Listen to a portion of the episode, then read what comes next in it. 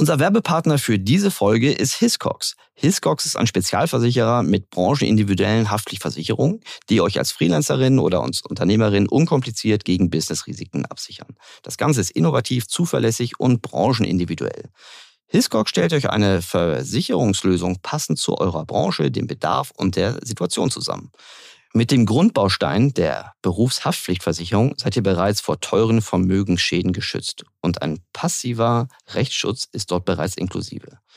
Stellen die Hiscox-Juristen fest, dass ihr unberechtigterweise verklagt werdet, greift der passive Rechtsschutz als inklusives Highlight der Versicherung. Bedeutet, Hiscox verteidigt euch, wehrt die Ansprüche ab und übernimmt diese Kosten. Ein extra Rechtsschutz ist also gar nicht mehr nötig. Das engagierte und sehr empathische Team von Hiscox zeichnet sich durch eine hohe Spezialisierung aus und die Kundenbewertung von Hiscox liegt bei Schadenservice bei 4,6 von 5 Sternen. Also mehr erfahrt ihr unter hiscox.de slash transformation. Das war Werbung Ende. Der Marketing Transformation Podcast mit Erik Siegmann.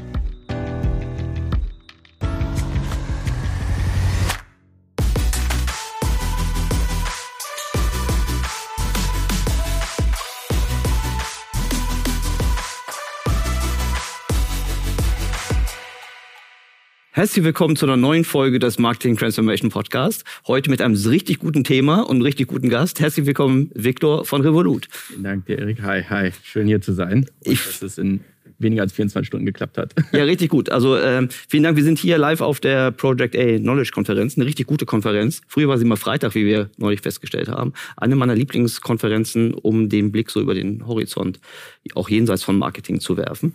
Ähm, lass uns gleich einsteigen. Ich freue mich besonders, dass du hier bist, ähm, weil du stehst für einen Challenger in einem Markt, der eigentlich, aber das wirst du mir gleich besser erklären können, als ich das sehe, äh, der total gesättigt ist. Wir ja. reden hier von B2C, äh, Finance, Tech. Äh, ihr seid angetreten, um die Bankenwelt zu revolutionieren. Bevor wir über Revolut sprechen, sag doch vielleicht ein, zwei Sätze kurz über dich. Ja, äh, ich bin Victor, genau, ich bin Head of Growth äh, für den Dach- und Benelux- und Frankreich-Markt bei Revolut äh, seit jetzt fast zwei Jahren, ähm, komme ursprünglich aus dem sehr, sehr äh, nicht Fintech- und Tech-getriebenem äh, Städtchen Gummersbach in der Nähe von Köln und bin über Umwege in den Niederlanden, Peking und London hier in Berlin gelandet und bin seit neun Jahren ungefähr im Insurtech- und Fintech-Bereich tätig und ja, bin aktuell bei Revolut und kümmere mich dort um hauptsächlich das Wachstum in den, den Regionen, die ich gerade genannt habe.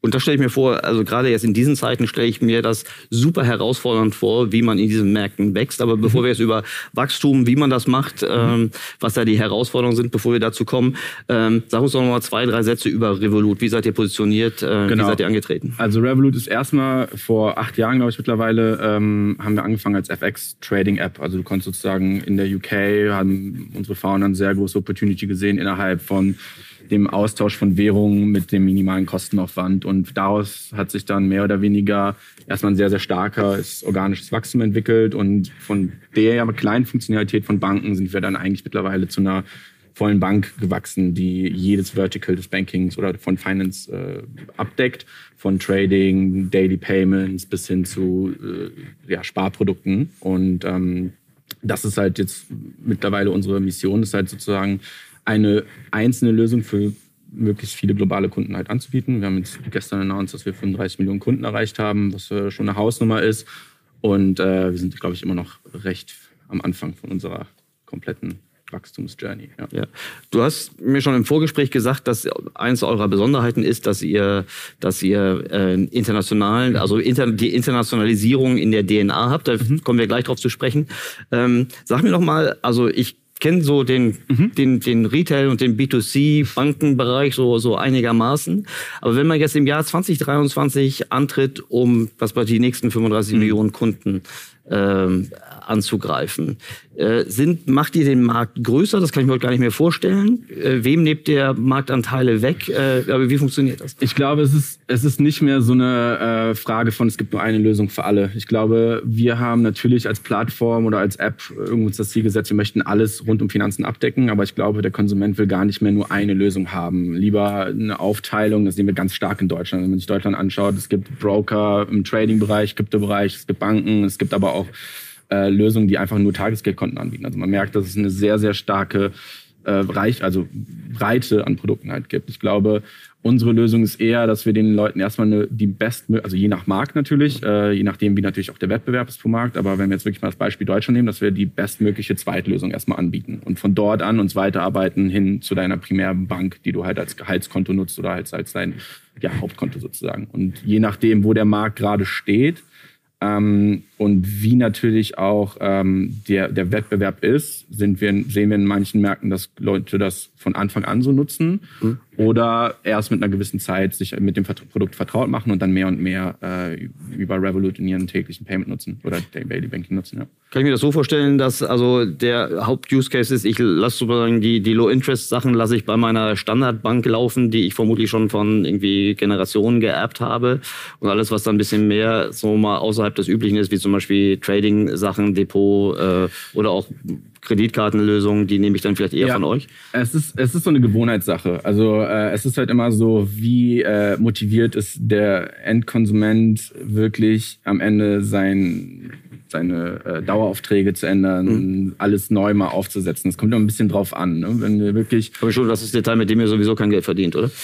Na klar, man verdient schon was an Transaktionen, aber es ist jetzt nicht so, dass wir dann wirklich darauf gehen, dass wir halt wirklich viele, ähm, ähm, ja, wirklich viele Daueraufträge installiert haben oder so. Dafür, das, das bringt bei uns wirklich eher so der Karteneinsatz natürlich mhm. das, das, was am relevantesten ist. Natürlich durch die Natur unseres Produkts ist es halt so, dass wir sehr viel im Ausland eingesetzt werden, was natürlich mhm. sehr gut ist, auch in einem bestimmten Grad. Aber klar, wir finden auch äh, sehr viele Kunden, die ähm, eine hohe Affinität haben, einfach mal was Neues auszuprobieren, einfach mal irgendwie wirklich auch das Produkt zu fühlen, eher als irgendwie am Desktop zu sitzen und dann zu gucken, wie funktioniert eigentlich mein Depot. Und äh, das mhm. ist dann halt schon eher so für Leute, die gerne abends beim Fernsehen gucken, mal kurz das Handy aufmachen, gucken, okay, so laufen meine Stocks, so laufen mein Krypto und so sieht es eigentlich für meine Account Balance aus. Aber euer Ziel ist schon möglichst, also so, ihr positioniert euch ja auch so als die Super Finance App, also ich weiß nicht, wie genau der Claim war, ähm, ja. aber ihr, ähm, euer Ziel ist schon so ein bisschen Land and Expand. Also ihr kommt mit, wie hast du vorhin gesagt, das, das zweit Produkt äh, zu Je nach Markt. Also ja. in Frankreich zum Beispiel ist es komplett anders. Da hast, hat man äh, gar nicht mal so eine, äh, also wie wir das hier zum Beispiel in Deutschland kennen. Ich meine, man kann sich eigentlich hier gar nicht beschweren. Wir haben sehr, sehr gute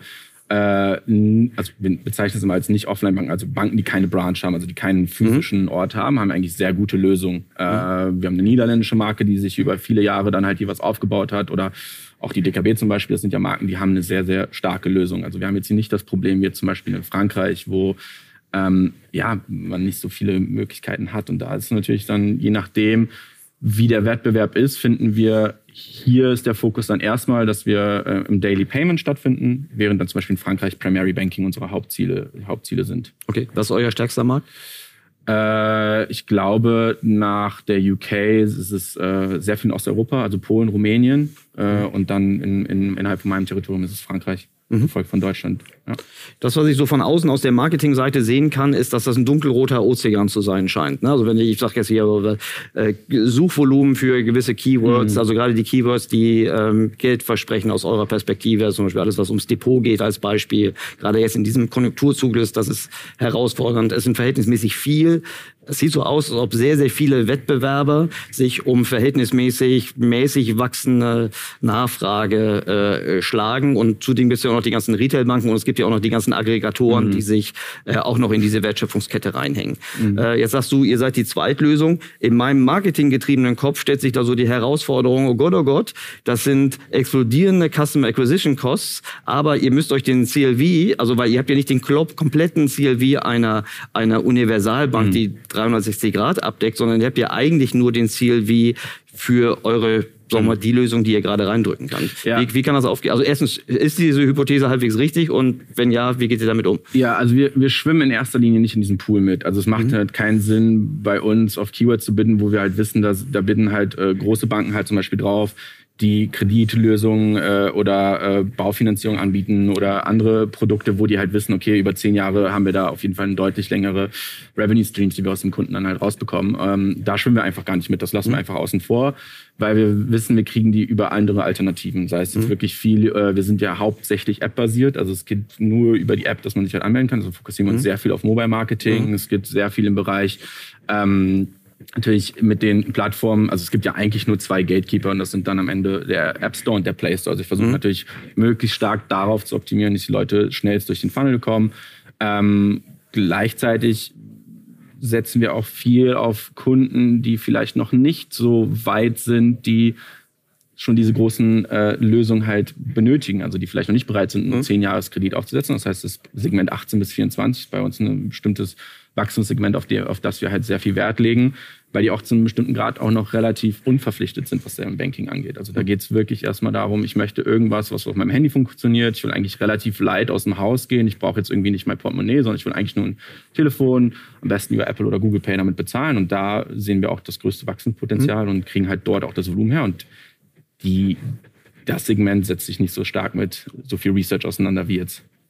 Okay, das ist interessant. Äh, ich meinte auch, dass man das Keyword ähm, mhm. als, als Indikator, wie sich der Markt entwickelt, nicht so mhm. sehr, dass das noch der primäre Gewinnungsweg ist. Es ist Aber es ist auch interessant es ist zu hören. wichtig, weil natürlich, äh, weil natürlich dass der, der zweite Touchpoint, also ich nehme irgendwo Werbung wahr und dann der zweite Touchpoint, ich informiere mich über die Marke, die mhm. ich irgendwo wahrgenommen habe, ist mhm. natürlich Google. Also in. Deutschland vielleicht noch mal ein bisschen anders, weil wir haben natürlich noch die Preisvergleichsplattform, die mhm enorm ist, gibt es fast keinen anderen Markt. Also wenn ich meinen Kollegen okay. aus der UK mhm. sage, naja gut, der, die meist runtergeladene Finanz-App äh, neben der Sparkasse und PayPal ist halt Check24, ja. dann sagen sie, was ist das? Und das ist ja, was ist, kennst du noch Money Supermarket? Die ja. haben eigentlich damit angefangen. Ja, die haben damit angefangen, aber hat absolut an Relevanz verloren. Und das ja. ist halt bei uns vielleicht nochmal so eine Station dazwischen, aber in allen anderen Märkten ist eigentlich, ich nehme die Marke wahr, ich suche direkt danach, informiere mich vielleicht auf den App- oder Play Store Pages und dann vielleicht gibt's so den einen oder anderen, der noch ein bisschen mehr äh, Research verbringen möchte und die suchen dann wirklich aktiv auf den Search Engines. Da macht natürlich Keyword Bidding Sinn, aber bei uns, äh, wir mhm. übergehen den Step aktuell noch. Also ihr macht ja auch viel, so wie ich das wahrnehme, kommen wir gleich bei den Maßnahmen zu, ihr macht ja viel auch Upper Funnel Maßnahmen, ihr macht Push. Ja. Äh, gut, dann seid ihr aus der Vergleichbarkeit raus. Aber gib uns trotzdem mal so eine Indikation, muss ja jetzt nicht konkret deine Zahlen sagen, aber so in der Branche allgemein. Äh, wie sehen denn also die äh, Kundenakquisitionskosten aus? Und dann ist, wird die nächste Frage sein, über was für einen Zeitraum kriegt man das dann über den Lebenswert zurück? Ja, es kommt, also es kommt wirklich so ein bisschen darauf an, was, also man kann sich das eigentlich immer ganz gut errechnen an dem, was eine Bank eine Person wirklich auch kostet. Also wenn mhm. ich jetzt zum Beispiel für äh, ich habe zum Beispiel eine Bank, da muss ich äh, für mein Gemeinschaftskonto meiner Frau, da muss ich jeden Monat, äh, ich glaube, zwei Euro für das Halten der Karte halt bezahlen. Mhm. So, das äh, ist natürlich ein super Revenue Stream. Mhm. Den geben wir zum Beispiel auf. Wir sagen einfach, die Karte ist for free. Mhm. Klar, die physische Karte, das Bestellen, die, die Shippinggebühr kostet, aber das Halten der Karte kostet halt nichts. Und ich glaube, dass man äh, die, die CACs, die dann wirklich bei, bei den ganz hochgerankten äh, Banken sind, die sich irgendwo äh, nördlich der 100 dann halt bewegen mhm. und die muss man dann aber nicht in vielleicht einem Jahr oder zwei Jahren zurückzahlen, sondern hat dann natürlich einen deutlich längeren Payback-Horizont zwischen fünf und zehn Jahren, weil man weiß ja auch, okay, ich kann hinten raus den Kundinnen und Kunden halt Long-Term, also Produkte verkaufen, die die halt binden. Ja, setzt aber voraus, dass die Produkte weiterhin so wettbewerbsfähig sind. Ne? Also ich, das natürlich, weiß, genau, genau. Bei meiner Bank ist das regelmäßig so, dass die Produkte rausbringen, die in der Regel drei Jahre hinter Marktstandards sind. Die, das ist echt schwer, dann den CLV ja. hochzuhalten. Ja, deshalb Bankwechseln immer eine okay, gute Idee. immer mal wieder zu schauen, was sind denn die Alternativen. Aber ja. ähm, nee, es ist halt, es ist halt wirklich bemerkenswert, also wie, wie, wie Leute auch dazu, also wie, wie, wie wenig Leute sich wirklich mit dem Thema Banking auseinandersetzen. Also jeder hat eine Bank, jeder braucht eine Bank, um wirklich damit mhm. auch irgendwie äh, am täglichen Zahlungsfluss teilzunehmen. Aber wir merken das ja hier, wir hatten äh, eine Diskussion mit, äh, mit äh, PP über, wie, wie kann man am besten Bargeld einzahlen. Ja. Das ist eine ja. sehr, sehr gute Frage. Das bieten viele der Challenger-Banken nicht an ohne eine Fee, was früher komplett gang und gäbe war. Und das ist, glaube ich, etwas, wo man sich immer mehr und mehr mit auseinandersetzen muss. Bietet meine aktuelle Hausbank, die ich wahrscheinlich noch aus Kindheitstagen habe oder weil es die Familienbank war, bietet die, die beste, das beste Preis-Leistungs-Verhältnis an, für das, was ich haben will. Und ich mhm. glaube, bei vielen steht diese Frage noch gar nicht im Raum, weil es einfach so mhm. genommen wird, wie es halt ist. Ich stelle es mir trotzdem sehr, sehr herausfordernd vor. Also wir haben vorhin auch nochmal von der Rule of 40 ähm, mhm. gehört. Ähm, profitables Wachstum at Scale in, in so einem Haifischbecken irgendwie äh, zu betreiben.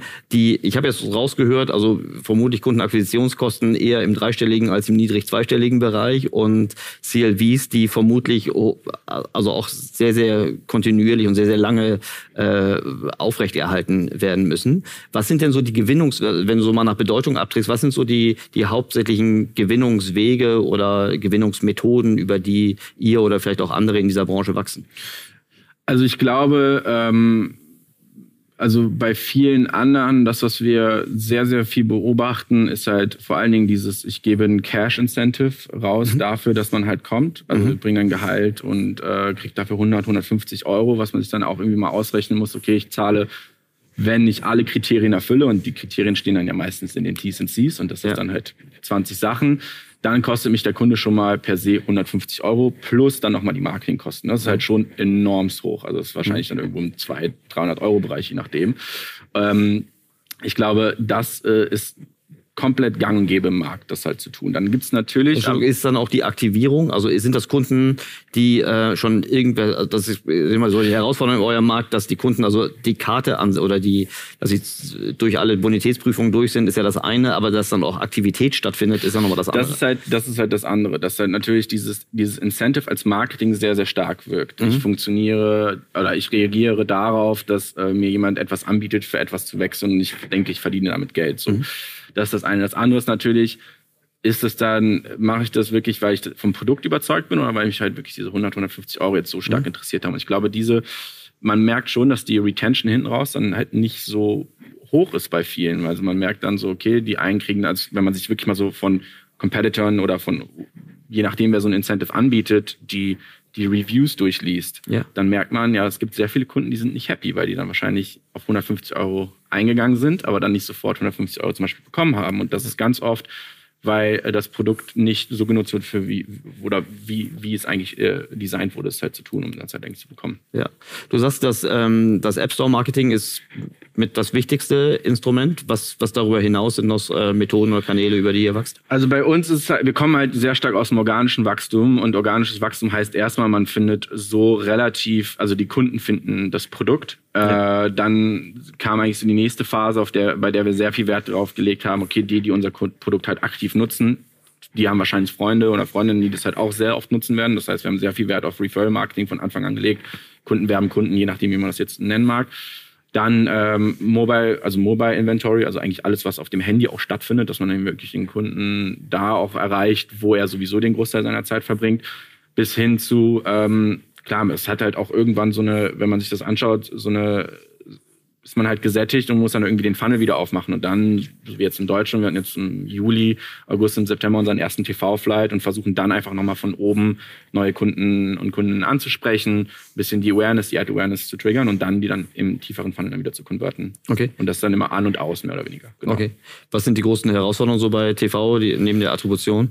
Äh, oh, ich glaube, dass die, ich ich komme ursprünglich aus dem TV, ich glaube, die Messbarkeit der Reichweite. Ich glaube gar nicht mal mehr so wirklich, also die Planung, Buchung, Messung, das kriegen wir schon irgendwie alles Sinn, aber die Werte im Messen von TV sind die tatsächlich die Realität. Also mhm. schauen wirklich x Millionen Menschen noch TV, ist halt schwer einzuschätzen und die andere Frage ist, schauen die bewusst TV? Also nur weil was läuft, ist das ja. eine, aber hier läuft halt auch ein Screen, wahrscheinlich wären wir jetzt ein Viewer, mhm. aber äh, setzen wir uns wirklich intensiv damit auseinander, was wir da sehen, ist die andere Frage und das, das macht es sehr, sehr schwierig. Können wir vorstellen.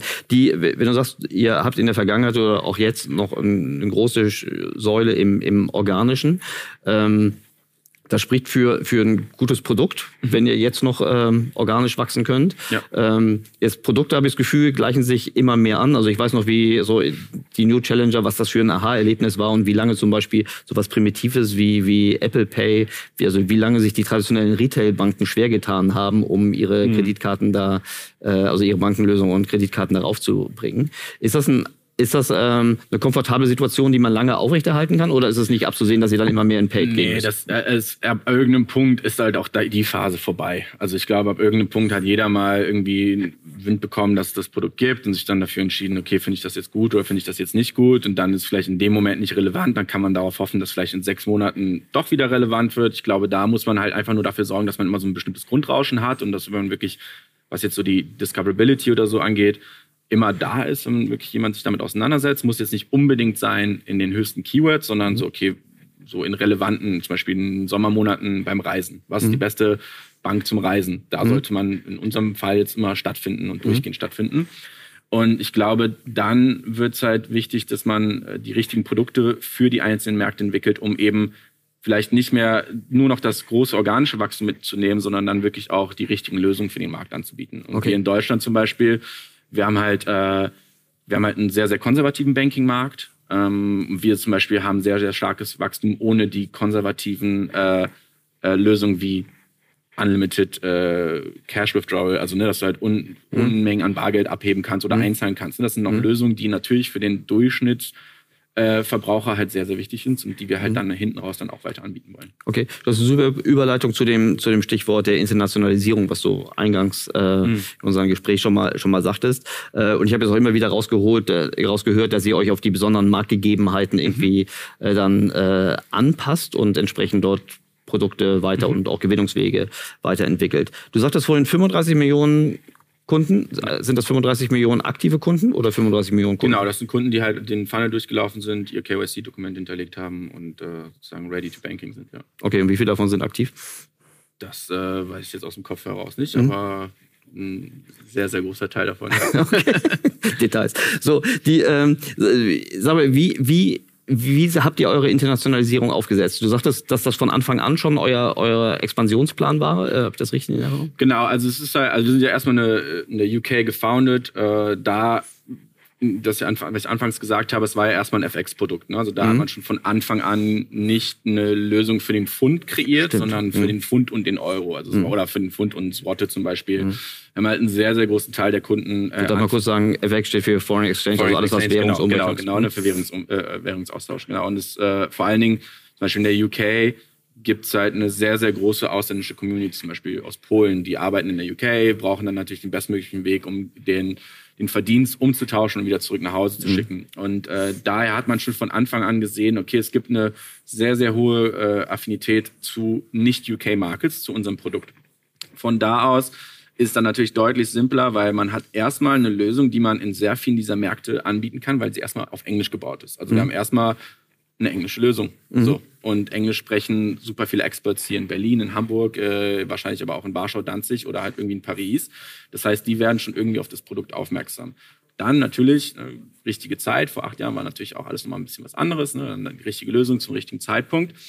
Und von jetzt seit eigentlich so zwei, drei Jahren verfolgen wir, äh, deshalb wurde ich auch zum Beispiel äh, geheiert, äh, sehr, sehr starken lokalen Approach. Also wir sind dann weggegangen und haben gesagt, okay, wir können natürlich global wachsen, wir können mhm. aber noch schneller wachsen, wenn wir wirklich in jeden der einzelnen Märkte unsere Teams darauf fokussieren, dass sie von dem globalen Werkzeugkasten, den wir mehr oder weniger haben, die besten lokalen Strategien halt entwickeln. Mhm. Und das äh, ist dann eigentlich dann der zweite Schritt. Also man geht dann erstmal rein mit einer englischen gleichen Lösung und fängt sie dann später an, auf den Markt halt anzupassen. Mhm. Und so äh, scheint es das richtige Rezept bisher gewesen zu sein. Super spannend. Ich hätte gar nicht gedacht, dass allein die Sprache, also als Content-Träger, irgendwie so, so, so wichtig ist. Ich hätte jetzt eher gedacht, dass zum Beispiel über die, allein über die Regulatorik und die Marktbesonderheiten. Das ist natürlich der zweite Aspekt. Also wir haben da, äh, über die, die Banklizenz in, in, in Litauen, die wir halt halt natürlich eine Möglichkeit gefunden, über äh, mehrere Märkte gleichzeitig erstmal äh, über äh, unsere Lösung anzubieten. Da, da nehmen wir natürlich Gebrauch von den EU-regulatorischen Maßnahmen, was natürlich sehr, sehr in unserem, äh, in unserem Sinne ist und in unser Wachstum halt supportet. Aber selbst das ist nicht das Ende. Wir fangen halt von dort aus dann sobald wir die ersten Märkte dann sozusagen äh, oder das richtige Wachstum in den Märkten sehen, dann halt natürlich auch die lokalen Banklizenzen zu bekommen. Also in Frankreich haben wir dann die Kunden, die dann auf der französischen IBAN halt laufen. Das ist dann der nächste Schritt. Aber erstmal, um mal kurz anzuklopfen, halt zu sagen, wir sind da, mhm. nutzen wir halt das und das hilft uns natürlich enorm bei der Skalierung. Das kann ich mir gut vorstellen. Das ist natürlich umso spannender, wie du dann deine, deine Wachstumsorganisation äh, aufsetzen ja, kannst. Ja. Äh, wie, wie macht man das? Wenn man, ich stelle mir jetzt so eine riesen komplexe Matrix vor aus zentralen, dezentralen Produktmärkten. Äh, gib uns doch mal bitte einen Einblick, wie, wie man sowas was aufsetzt. was war deine Einschätzung von außen? Wie viele Leute kümmern sich? Jetzt mal nur so oh, in Europa. Eine, oh, das ist eine gute Frage. Jetzt für Wachstum, da würde ich mal sagen, was davon ist Marketing, was ist da eher. So, genau. Boah, das ist eine gute Frage. Ähm, jetzt hast du gesagt, ich glaube, es ist jetzt nicht so. Ich kenne ein paar äh, B2C, Retail und Direktbanken. Ich hoffe, dass es bei euch weniger als 50 sind. Äh, ja, es ist ein bisschen mehr. Wir haben natürlich einen großen Strang natürlich auch an Inhouse-Designern und so. Mhm. Die zählen okay. halt auch noch zu. Also die, aber so klassische die wirklich Marketeers ja. wird so mhm. um, die, um die 40, 50 halt sein. Okay. Genau. Und dann ist es halt so aufgebaut, was, ähm, also es folgt so ein bisschen dem Pfad, den wir auch so haben. Wir haben erstmal sehr zentrale globale Teams, die setzen sich damit auseinander, dass sie, wir nennen das immer äh, Engines, also die bauen halt Maschinen, die bauen halt mehr oder weniger Lösungen, die funktionieren nicht in einem Markt, die mhm. funktionieren in mehreren Märkten gleichzeitig. Das heißt, es macht keinen Sinn, dass ich jetzt einen Facebook-Manager in Deutschland, Frankreich, Niederlanden einstellen, sondern ich versuche natürlich eine Person zu finden, die diesen Kanal betätigen kann. Und dann versuche ich, dass dieser Kanal gefüttert wird mit lokalem Input. Mhm. Und so unterscheidet sich dann unsere Strategie. Also zum Beispiel das DE-Team, das ich mhm. zum Beispiel verantworte, das ist sehr, sehr klein gehalten. Da gibt es wenig Input, die setzen sich intensiv mit dem Markt auseinander, die setzen sich mit dem aktuellen Zeitgeld auseinander, was passiert hier, worauf müssen wir Wert legen und das füttern die halt durchgehend in den lokalen Engine und der lokale Engine oder in den globalen Engine und der kann aber gleichzeitig auch rausfinden, na gut, wie funktioniert denn zum Beispiel die Kampagne in der UK im Vergleich zu Deutschland? Wohin kann ich optimieren? Man kann halt durchgehend Learnings von links nach rechts ziehen und das macht uns ja, enorm skalierbar und gleichzeitig ähm, ist es halt auch äh, ein komplett anderer Ansatz, als ich den zum Beispiel aus der Vergangenheit kannte, wo man natürlich immer die gleiche Anzahl an Leuten auf nur einem DE-Projekt hatte. Ja, super spannend. Also wenn ich versuche von meinem geistigen Auge mir vorzustellen, du hast, ähm, du hast im Grunde Plattformen, die weltglobal zentral sind, wie ja. Meta und Google als Beispiel, das verstehe ich sofort. Ja. Dann hast du aber trotzdem Audiences, die in den Audiences und Produktkombinationen, die in den Märkten wiederum unterschiedlich sein mhm. können. Mhm. Und dann hast du äh, Dinge, die zum Beispiel nur am Produkt hängen. Also ich stelle mir vor, dass irgendwie der Kreditkartenmarkt in Deutschland und in Frankreich anders mhm. funktionieren oder genau. Äh, was auch immer. Und dann hast du Produktkompetenzen. Und ähm, wie übersetzt ihr das, dass ihr praktisch die Lokalisierung auf die, auf die Landesbesonderheiten produktseitig als auch auch. Genau, es gibt dann immer, also nehmen wir mal, äh, nehmen wir mal, wir haben, wir haben virtuelle Kreditkarten. Mhm. Ne? Das sind erstmal Lösungen, die für alle Nationen, die sehr viel im äh, Online-Shoppen halt sehr, eine sehr mhm. hohe Affinität haben. So. Das ist ein Produkt, das stellen wir auf alle Märkte gleichzeitig. Und dann, das ist halt das, was im Vordergrund steht, was auf der Mainstage steht sozusagen. Und dann wird dem Produkt irgendwas daneben gestellt. Das sei jetzt zum Beispiel in Deutschland, ähm, was kann man als Beispiel nehmen? Die Kunden aus Deutschland fahren sehr gerne in die Schweiz zum mhm. Skifahren. Mhm. So, dann stellt man natürlich neben das virtuelle, virtuelle Kreditkartenprodukt, was so einen relativ generischen äh, Value Prop halt ist, Shopping, Online-Shopping, Sicherheit beim Online-Shopping, stellt man daneben halt das FX-Produkt, das halt marktspezifisch ist. Und dann natürlich nochmal lokalisiert man das auf, okay, du reist gerne äh, ins Skigebiet in die Schweiz, das ist die beste Lösung dafür. Und so baut man das dann halt auf und testet das dann immer wieder, welche neben unseren äh, Value Props, die wir natürlich versuchen, den Kunden rüberzubringen, funktioniert denn für den Markt spezifisch noch extrem gut. Mhm. Und da versuchen wir das dann, äh, dass wir eigentlich jeden Tag eine neue Wette am Laufen haben. Also wir versuchen jeden Tag eine neue äh, Messaging- und Marketing-Wette am Laufen zu haben. Ja, sehr gut. Die, äh, was hast du, wenn du jetzt ähm, deine Herausforderung jetzt in die Zukunft gerichtet irgendwie nach, nach Bedeutung sortieren müsstest, vielleicht getrennt nach Marktherausforderungen mhm. oder vielleicht dein, aufgrund deiner besonderen Positionierung, äh, was sind so deine Top 3? Mm, also ich glaube, was enorm wichtig ist in allen Märkten, äh, ich glaube, was man halt sehr oft unterschätzt, ist halt das ganze Thema Consumer Trust, also ne, das mhm. Vertrauen der Kunden und Kundinnen, weil das, was man vergisst, ist so ein bisschen, das finde, also im Worst Case kann man nicht mehr in eine Filiale reingehen und sagen so, hey, mhm. was ist hier passiert, sondern muss dann halt über Chats, Telefonnummern, Customer Support irgendwie versuchen, da hinzukommen. Ich glaube, das dass das so die erste große Herausforderung ist im Marketing, dass du halt dieses Gefühl der Sicherheit rüberzubringen. Dann mhm. das andere ist, dass man irgendwie versteht, naja, gibt es in einem bestimmten Markt Überangebot oder halt nicht. Mhm. Also ich glaube, in Deutschland haben wir eine relativ gute Situation, wenn man sich wirklich mal so die Top 10, Top 20 ähm, im, im App oder Play Store anschaut, der runtergeladenen Apps, das sieht eigentlich schon ganz gut aus. Da sind wirklich gute Produkte dabei. Ich glaube, da nochmal rauszustehen ähm, oder den oder wirklich zu, die, den Raum zu bekommen, sich zu erklären, ist, glaube ich, nochmal die nächstgrößere Herausforderung. Da muss man halt viel natürlich in Content, in die Marke natürlich investieren. Und das Letzte ist, äh, oder wahrscheinlich auch auf zwei, liegt dann auch, dass man halt keine unprofitablen Kunden bekommt. Also nicht Kunden, die das einfach nur nutzen, weil es halt eine App ist, die umsonst ist, sondern wirklich verstehen, okay, das ist eine App, mhm. die ist eine Banking-App und die nutze ich halt auch fürs Banking und nicht nur, um mhm. die zu haben. Ja. Genau. Und das sind, glaube ich, so die drei großen Herausforderungen, an dem Marketing Growth jeden Tag arbeiten muss. Ja. Es gab in der, in der, gerade in der Halbzeit, als, als die Börse noch richtig äh, nach oben ging, gab es auch viel Diskussion um die Robinhood, aber auch jetzt hier um andere, auch erstmal hier Unternehmen, die mhm. Project N sehr nahe stehen. Äh, inwiefern es eigentlich, sagen wir mal, ethisch, moralisch äh, sauber ist, gerade in jungen Zielgruppen äh, Investitionsentscheidungen irgendwie durch, durch Gamification und so äh, äh, nahezubringen. Also dieses Thema, was ist eigentlich, wann, wo beginnt Verbraucherschutz und wo hört eigentlich gutes Product-less Growth äh, auf? Ist das ein Thema, was euch auch irgendwie tangiert? Mm, Ich glaube, vor allen Dingen so im äh, Kryptobereich äh, ist es, glaube ich, noch ein bisschen stärker. Ähm, wir haben aber bewusst äh, Produkte entwickelt, die dem halt helfen. Also wir haben zum Beispiel einen sehr, sehr großen, ähm, es ist kein Kanal so wirklich, aber es ist halt so eine Produktinitiative, die heißt Learn and Earn. Also mhm. bevor wir dann neue Coins releasen, ähm, gibt es einen bestimmten Fragebogen zu dem Coin. Dann wird dann zum Beispiel erklärt, okay, wie funktioniert der, worauf baut der auf, was ist die Technologie dahinter. Und das ist dann halt nicht so, hey, der Kurs ist durchgehend grün, sondern es ist halt wirklich viel mehr, ähm, ja, also wir versuchen viel mehr Wissen zu übermitteln. Und gleichzeitig ist es halt, sind alle spekulativen äh, oder wirklich irgendwas, Stocks, ETFs, Krypto, ähm, sind keine Produkte, die bei uns wirklich auf der Hauptbühne stehen. Die finden statt, die bieten wir an. Wir wollen aber, dass der Kunde die, die Kunden die halt automatisch finden aber nicht, dass die sozusagen das sind, worüber die, die dann am Ende kommen. Mhm. Ich nehme euch Challenger, ich tue euch erstmal in den, in den Topf der, der, der Challenger, als, als, ähm, als ähm, sehr, sehr produktorientiert, sehr, sehr ähm, schnell, um das Wort agil zu äh, vermeiden, rausbend, ähm, davor, ich weiß nicht, ob ihr das noch, die, die, die Direktbanken, das waren ja damals so die Herausforderungen ja. der, der klassischen Retailbanken. Ähm, wer werden eure Challenger sein? Werden das so rein AI? Äh, ich glaube, ja, nee, das glaube ich nicht. Ich glaube, es wird eher so Segment, also man sieht das so ein bisschen, das ist halt so, okay, wir sind die Bank für Gen Z, wir sind die Bank für äh, Teenager, wir sind die Bank für Kinder. Ich glaube, das, das ist halt immer fragmentierter, mhm. wird mehr und mehr.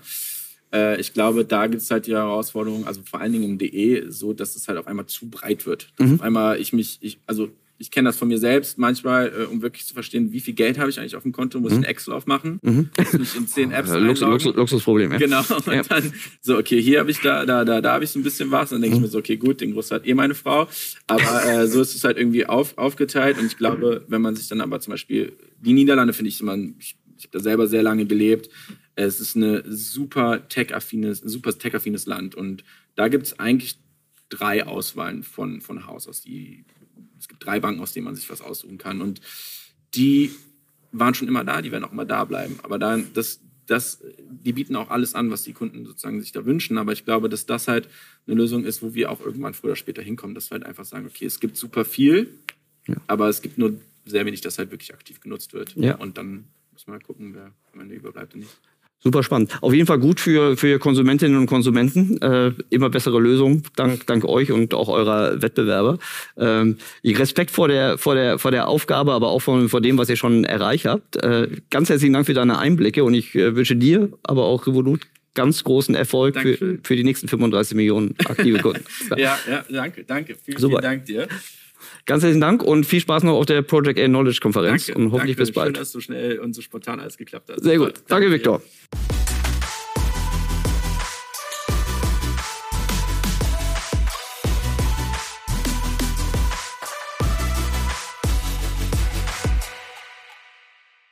Dieser Podcast wird produziert von Podstars bei OMR.